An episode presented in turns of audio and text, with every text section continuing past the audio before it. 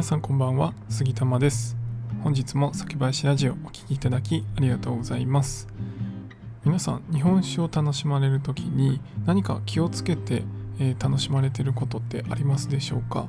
今回はですねちょっとしたところを気をつけるだけで日本酒の味わいの楽しむ幅が広がるコツというのをご紹介したいと思います。このチャンネルでは日本酒を知らない方にも日本酒をちょっと身近に感じていただけるように日本酒の選び方やエピソード日本酒の銘柄紹介などをテーマにお話しします。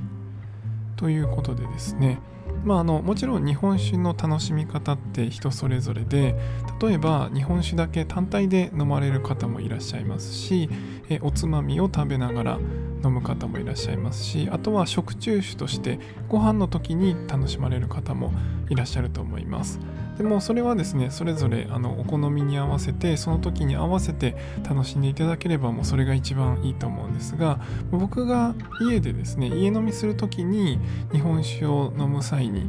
気をつけているポイント、まあ、あのこれをするとちょっと楽しみが広がるポイントっていうのを今回お教えしたいと思うんですが、まあ、何かっていうと日本酒を開栓した後ですね、えー、ご飯もしくはおつまみを食べる前と後で飲み比べをしてほしいっていうことですね。でこれ何かっていうとまあ何かしらのおつまみとか料理とかを食べると、まあ、その味わいっていうのが確実に口の中に入るじゃないですか。で、えー、その味わいとプラスアルファで日本酒の、まあ、よくマリアージュとかペアリングっていう風に言いますけど、まあ、そういった形で、まあ、その料理と日本酒のこう絡絡み合ったその味わいっていうのを楽しんでいただくのがいいと思ってるんですが、まあ、一方でですね一回食べてしまうとそのやっぱり味がどうしても少なからず残っちゃうんですよね。いくら水でゆすいだとしてもやっぱり多少その味覚の感覚みたいながこうやっぱ残ってるんですよねなので何か食べる前にですねえー、ご飯を食べる前、え、どちらかというとまあちょっとねこう空腹状態で飲むことになってしまうかもしれないんですけど何も食べない状態でまずお酒だけを楽しんでほしいんですね。でそうした時に感じた味わいとか、えー、まあ、甘みとか酸味とかそういうのを感じてもらってあこういう味なんだなってまず楽しんでいただく。でそれをした後に、え、じゃあ何か食べ物を食べたりおつまみを食べたり、まあ、そういうことをしていただいた後にでまた同じものを飲む。ってやった時に味がね全然捉え方が変わったりします。これね結構その銘柄にもよるんですけど結構どの銘柄でも言えると思います。でそれは選ぶ料理であったりおつまみの味わいっていうのにも関わってきますし、まあ、そもそも何か別の味を入れた時にそのもともと何もない時に感じてたものが逆に感じなくなって別の味わいが出てくる。例えば、えー、アルコール感っていうのがすごい感じてたそのまま飲むと感じたものが、えー、料理と合わせることでそのアルコール感っていうのは全然感じなくなって逆にお米の甘みが出てくるとか、